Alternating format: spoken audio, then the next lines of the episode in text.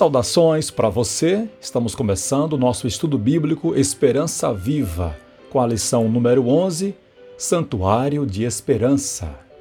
Por isso também pode salvar totalmente os que por ele se aproximam de Deus, vivendo sempre para interceder por eles. Hebreus capítulo 7 e o versículo 25. O que seria do homem se não houvesse o ministério constante de Jesus em seu favor no céu?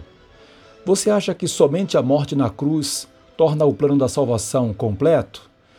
Num passado bem distante, Deus ordenou que Moisés e os israelitas fizessem um santuário, um tabernáculo, para que ele pudesse habitar no meio deles. Naquela estrutura eram realizados os rituais que tipificavam diferentes realidades de nossa salvação. Vamos ver hoje qual a relação daqueles rituais com o ministério de Jesus na terra e também no santuário celestial. E vamos às perguntas de hoje. A primeira é: para que Deus mandou fazer um santuário? A resposta encontramos em Êxodo capítulo 25 e o versículo 8. E farão para mim um santuário, para que eu possa habitar no meio deles. Está muito clara aí a resposta. Segunda pergunta: quem deveria ministrar os serviços do santuário? Êxodo capítulo 28 e o versículo 1. Traga para junto de você, do meio dos filhos de Israel, o seu irmão Arão e os filhos dele, para que me sirvam como sacerdotes, a saber, Arão e seus filhos, Dadab, Abiú, Eleazar e Itamar. Somente Arão e a sua descendência estavam autorizados para ministrar nos serviços do santuário perpetuamente. Pergunta número 3. Que ritual era realizado na parte externa do santuário? Ainda em Êxodo capítulo 29, versículos 38 e 39. Isto é o que você oferecerá sobre o altar: dois cordeiros de um ano, cada dia continuamente. Ofereça um cordeiro de manhã e o outro ao crepúsculo da tarde. Esse era o chamado sacrifício contínuo, e todas as ofertas e os holocaustos eram também realizados na parte externa do santuário, chamada pátio. Pergunta número 4. Como o pecador se livrava da culpa pelo pecado cometido? Levítico capítulo 6, versículos 2 ao 7. Se uma pessoa pecar e cometer ofensa contra o Senhor, negando ao seu próximo o que este lhe deu em depósito ou como penhor, ou se roubar, ou tiver usado de extorsão para com o seu próximo, ou se tendo achado um objeto perdido, negar com falso juramento que o achou, ou fizer alguma outra coisa, de todas em que se costuma pecar, Será, pois, que, tendo pecado e ficado culpada, essa pessoa restituirá aquilo que roubou, ou que extorquiu, ou o depósito que lhe foi dado, ou o perdido que achou, ou tudo aquilo sobre o que jurou falsamente. Restituirá por inteiro, e a isso ainda acrescentará a quinta parte. Entregará isso àquele a quem pertence no dia em que trouxer a oferta pela culpa. E por sua oferta pela culpa, trará do rebanho ao Senhor um carneiro sem defeito, devidamente avaliado para a oferta pela culpa.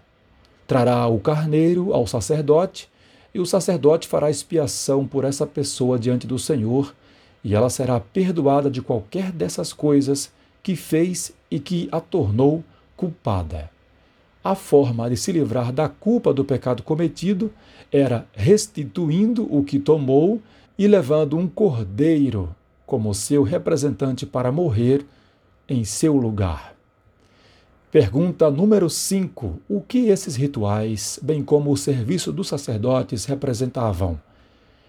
No Evangelho de João, no capítulo 1 e o versículo 29, lemos: No dia seguinte, vendo que Jesus vinha em sua direção, João disse: Eis o Cordeiro de Deus que tira o pecado do mundo.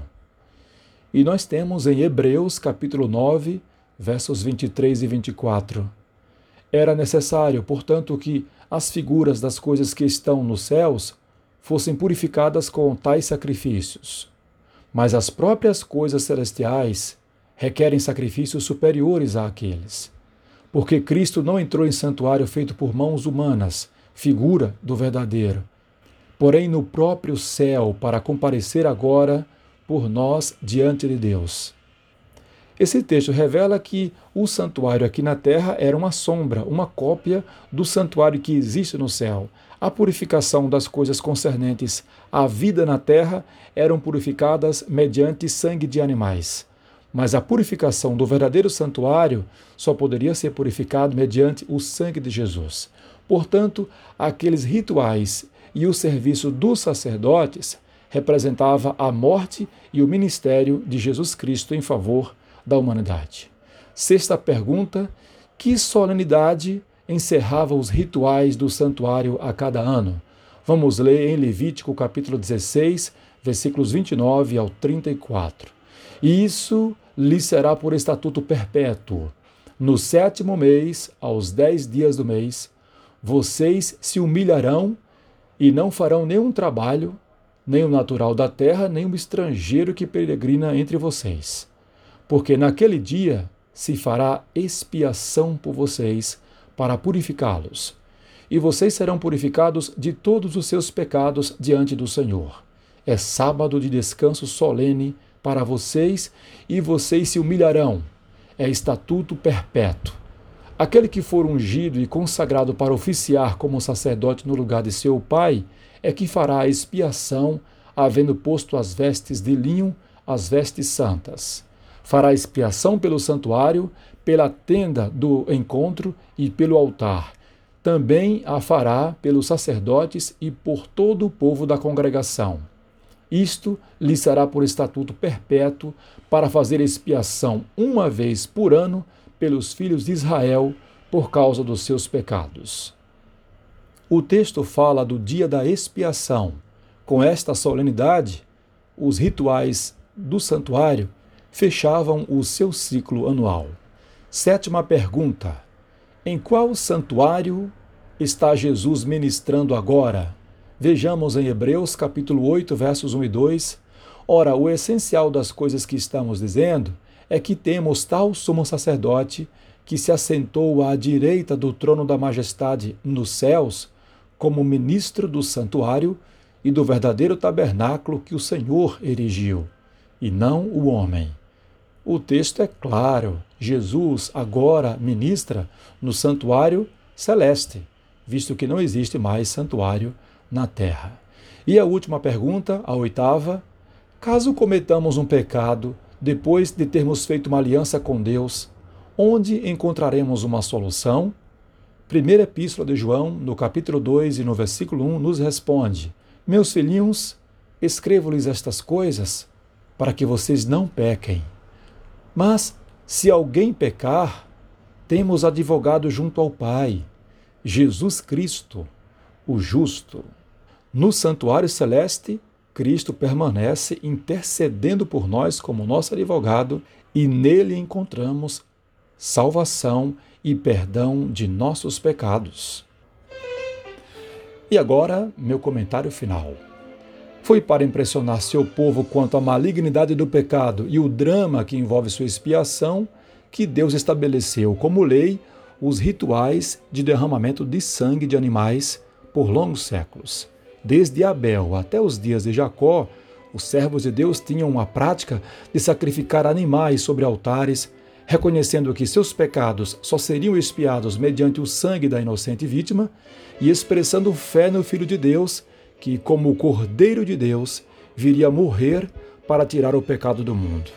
Enquanto os israelitas marchavam rumo à terra prometida, Deus ordenou que fosse feito um santuário onde ficariam mais evidentes as lições sobre a salvação transmitidas pelas ofertas, os sacrifícios e pela obra dos sacerdotes.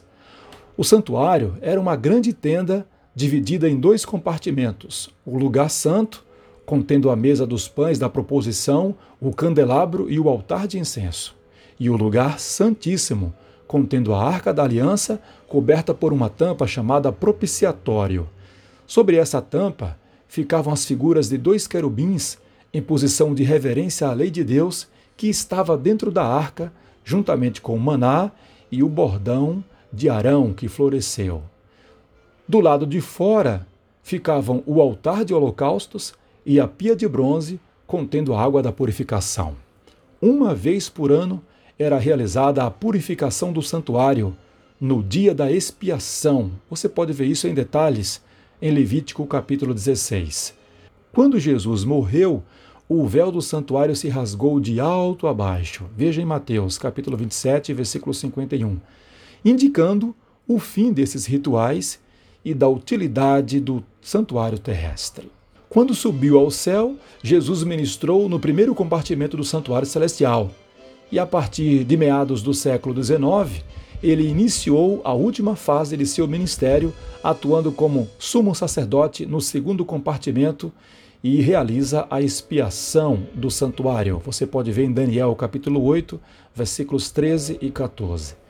Nesse tempo, são analisados os nomes dos que podem ser aceitos em seu reino ou que devem ser rejeitados por não confessarem nem abandonarem seus pecados. Meu prezado ouvinte, você entende a importância da doutrina do santuário na sua vida? Você quer orar agora, pedindo forças para abandonar seus pecados e ser purificado pelo sangue de Jesus? Ele pode interceder por você como seu advogado. Então vamos orar. Querido Pai que estás nos céus, muito obrigado, porque a obra de Jesus continua ainda hoje por nosso favor e há perdão e graça disponíveis hoje a todo o que deseja. E é o que nós desejamos e te rogamos em nome de Jesus. Amém. Esse foi nosso estudo de hoje, apresentando a lição número 11, Santuário de Esperança. Aguardo você no próximo estudo.